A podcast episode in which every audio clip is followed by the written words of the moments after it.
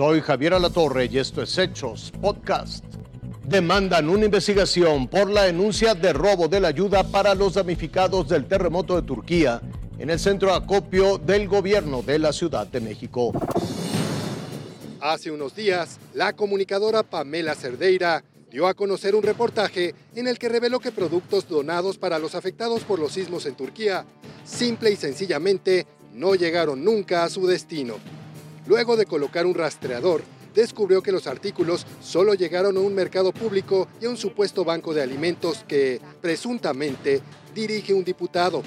Se trata del diputado federal Óscar Gutiérrez, de Morena, a quien fuimos a buscar para preguntarle por qué ofrece a nombre propio un artículo donado por un ciudadano. Es la calle de Coruña número 325C, en donde supuestamente se coloca este banco de alimentos, en donde se habría encontrado parte de estos donativos en especie que deberían ir a Turquía. Y la calle luce vacía. También llegamos a la oficina del diputado en la Cámara de Diputados. Sin embargo, la oficina está cerrada y no obtuvimos respuesta. Intentamos contactarlo a través de su teléfono celular y de su WhatsApp sin recibir respuesta alguna. Su teléfono estaba apagado. Preguntamos sobre este caso a la jefa de gobierno de la Ciudad de México y confirmó que ya se investiga por las autoridades competentes. Si acaso alguien, algún servidor público se quiso pasar de vivo, pues hay que reportarlo a la Contraloría para que la Contraloría haga la investigación. Ayer le dije al Contralor que por favor ayudara a hacer esta auditoría. Y no descartó que el caso tenga el clásico tinte político. Es de llamar la atención que ahora resulta que meses, meses después eh, apenas está saliendo este tema. Parece que tiene una orientación política. Por lo pronto, legisladores de oposición en el Congreso Federal exigen que se investigue este tema y se llegue hasta las últimas consecuencias. Más de 100 casas afectadas por el desbordamiento de dos ríos de aguas negras en Naucalpan. El señor Eduardo nos abrió las puertas de su casa, una de las más afectadas por las inundaciones que se registraron durante la noche del miércoles en Naucalpan. Es una vida acumulando, eh, haciéndose uno de sus bienes y pues sí, nosotros esperamos eh, un apoyo de la autoridad. Eh, porque es un problema que te cae, ¿no? O sea, estás, estás tú en tu casa y de repente ves cómo te rebasa el agua, cómo se mete y pierdes todo por una situación que no está siendo bien administrada, bien llevada pues sí, nosotros esperamos un apoyo. El nivel de inundación en algunos puntos rebasó el metro y medio de altura. Agua de drenaje. El agua se salió de su cauce y comenzó a circular, se metió al fraccionamiento Alcanfores, afectando decenas de vehículos y también de casas.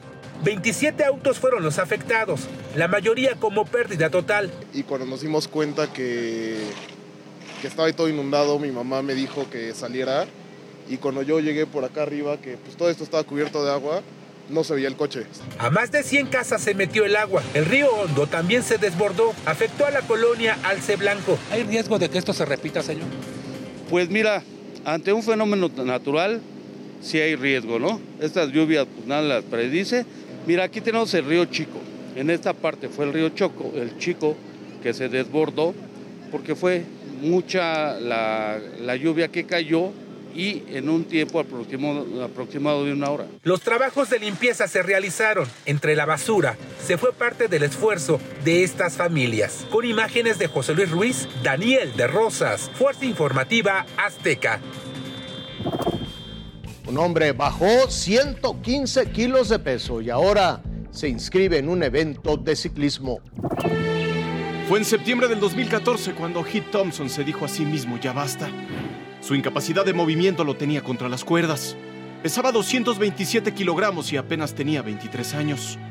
Era preso de su propio cuerpo, esclavo de sus pésimas costumbres, que en aquel entonces aún le parecían grilletes de acero.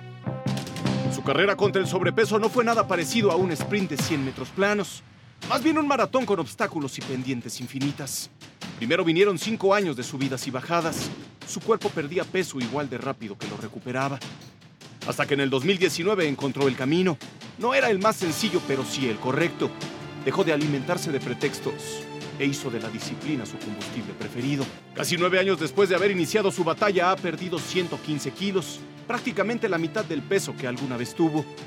Hoy tiene 32 años, pesa 112 kilogramos y tiene una nueva meta en mente. subirse a su bicicleta y completar las 500 millas de Ragbrai, devorar 800 kilómetros en menos de una semana, todo en el estado de Iowa, y de paso darle otra muestra de fuerza de voluntad a aquellos que viven de criticar todo lo que no son capaces siquiera de intentar.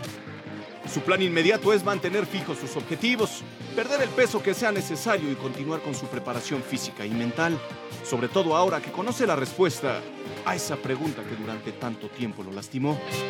Raciel Cruz Fuerza Informativa Azteca. Hasta aquí la noticia, lo invitamos a seguir pendiente de los hechos.